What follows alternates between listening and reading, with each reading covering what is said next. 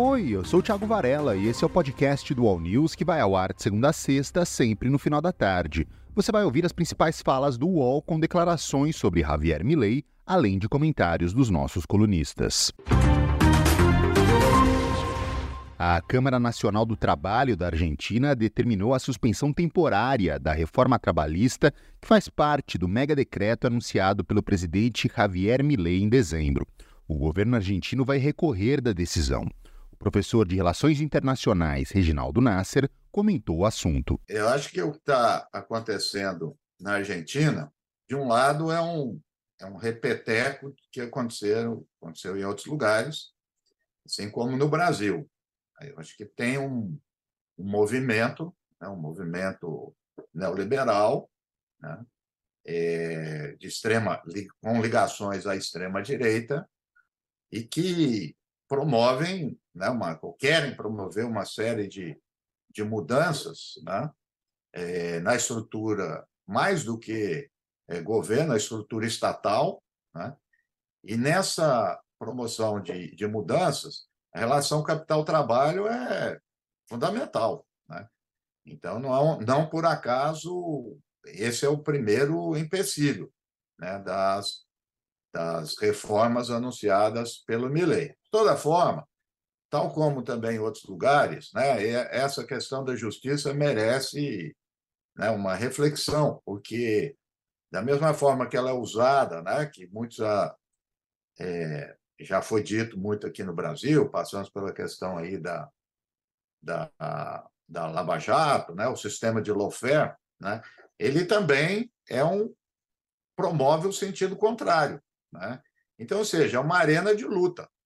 Então, acho que no final das contas, o que a justiça aí também está revelando é essa dinâmica pela qual entrou a, a sociedade argentina, essas grandes mobilizações, como você disse, as manifestações do Congresso. O cientista político Cláudio Couto também falou sobre esse tema. Veja, o que ele está pedindo para o Congresso né, é uma espécie de lei habilitante, para a gente lembrar aquilo que o Chávez fez lá atrás na Venezuela. Né? Ele aprovou no Congresso uma espécie de lei delegada, se a gente pegar a figura que existe no Brasil, só que de escopo muito amplo, que lhe permitia legislar por decreto sem que as coisas precisassem ser apreciadas pelo Congresso.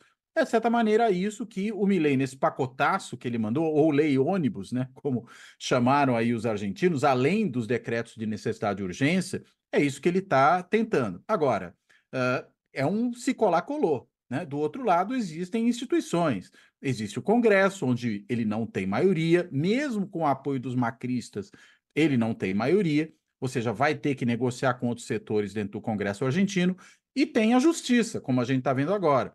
Essa decisão, ela apenas se, se, circunscreveu à questão trabalhista, porque foi uma adesão na justiça trabalhista, mas ela já vai criando ali um certo tipo de ruído, né? E vai criando um ambiente mais propício a que outros órgãos do Poder Judiciário possam também se posicionar contrariamente ao pacotaço do Milley, veja, nem necessariamente entrando no seu conteúdo, o que parece que a Justiça Trabalhista fez aqui, mas pela forma como ele está sendo encaminhado. Não à toa, né, o governo argentino já falou que quer levar isso para um outro órgão judiciário, que é justamente aquele órgão que lidaria ali com, com questões do governo, porque afinal de contas se trata de, uma, de um problema governamental, e aí vai apelar a esse outro órgão. Né? A chamada CPI das ONGs deve ser instalada assim que a Câmara Municipal de São Paulo retomar os trabalhos em fevereiro. Essa comissão, de autoria do vereador Rubinho Nunes, tem como principal alvo a atuação do padre Júlio Lancelotti na região central da capital, mais especificamente na Cracolândia. Por Thales Faria, a CPI contra o padre Júlio faz a bondade virar crime. É, daqui a pouco vão fazer CPI contra quem não matar bandido também, né? É, é a mesma a mesma turma que está.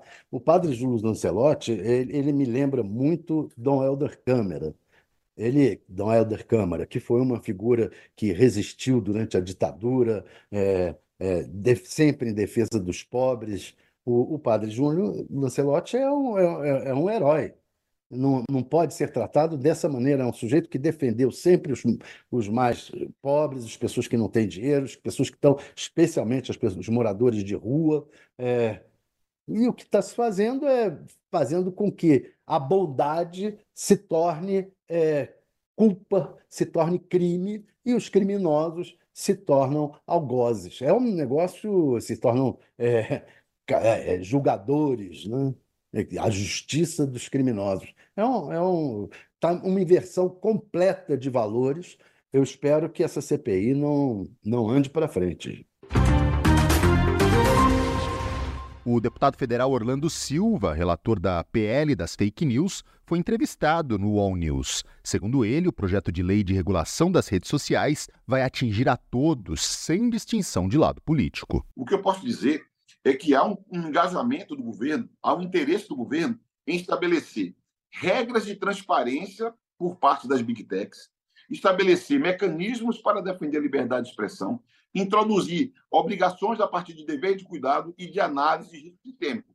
A posição do governo é defender isso. Teoricamente. Na prática, isso vai ser aplicado, isso vai alcançar quem quer que seja. Se é uma página, se é uma empresa que tem uma inclinação à esquerda, uma inclinação à direita, pouco importa. Se se enquadrar no que a lei prevê, vai ser aplicável, independente de ser de esquerda ou de direita, simpática ou antipática ao Lula ou a quem quer que seja. Eu falei aqui, se há uma notificação, uma comunicação de que aquela publicação corresponde a uma fake news, é uma mentira, aquela comunicação tem repercutido em ondas de ódio. E a omissão, seja quem for, será responsabilizado é o que está proposto no texto da lei. Então, eu diria que o mais importante é que o governo tenha uma linha que não deixe parar a dúvida quanto à defesa de transparência por parte das big techs, liberdade de expressão para os usuários e exigências de responsabilidade por conta de quem publica desinformação, fake news, discurso de ódio e das plataformas digitais que estejam, quando forem omissas. Então, eu não consigo falar de um caso concreto, porque gerou inclusive a morte. Isso deve ser objeto de um inquérito policial para apurar responsabilidades. Agora, uma coisa eu te digo: o que for previsto na lei vai alcançar todo mundo, de um lado, de outro, de esquerda, de direita, seja simpático ou antipático a quem quer que seja. E a lei tem que ser sempre contra todos. Diplomatas e mediadores de todo o mundo vão se reunir em Davos, na Suíça, para lidar com a guerra na Ucrânia.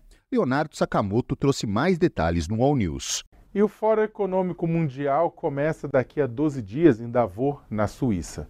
Na véspera da abertura, no dia 14, diplomatas e mediadores de todo o mundo voltarão a discutir a guerra na Ucrânia. Os governos da Suíça e da Ucrânia vão fazer uma quarta reunião das conversas que começaram há alguns meses em Copenhague, na Dinamarca. O colunista Jamil Chad, aqui do UOL, observa, no entanto, que, mais uma vez, a pauta do encontro se limita ao plano de paz de Volodymyr Zelensky. A exigência de retirada de todas as tropas russas dos territórios ucranianos antes de qualquer mediação, mas, em conversa com o governo brasileiro, ainda em 2023, o, o presidente Vladimir Putin deixou claro que não aceitará a condição. O presidente Lula já alertou Zelensky que um processo de paz não pode ser unilateral. Thales Faria comentou o assunto. Esse plano de paz do Zelensky, na verdade, é, uma, é quase que uma declaração de rendição da, da Rússia é, à, à, à, Ucrânia. Tem, a, tem, inclusive, o julgamento da Rússia por crimes de guerra, caso faça é, a, as pazes, caso seja selado, selado as pazes. Quer dizer, é um, plano absolutamente inviável. O, a verdade é que essas guerras, a maior, boa parte das guerras, elas existem ou por culpa ou por erro dos líderes.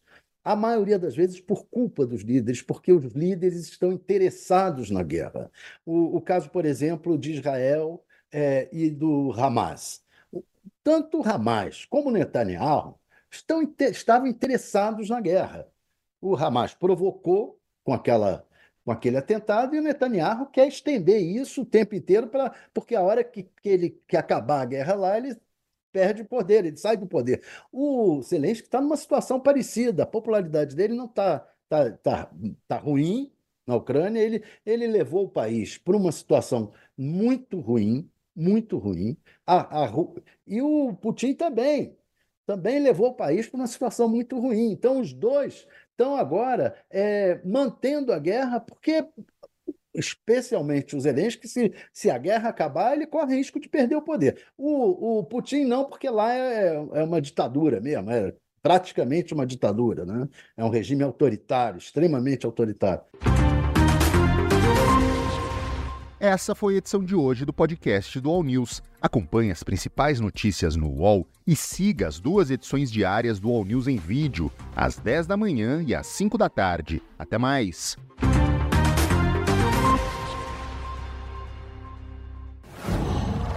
Qual?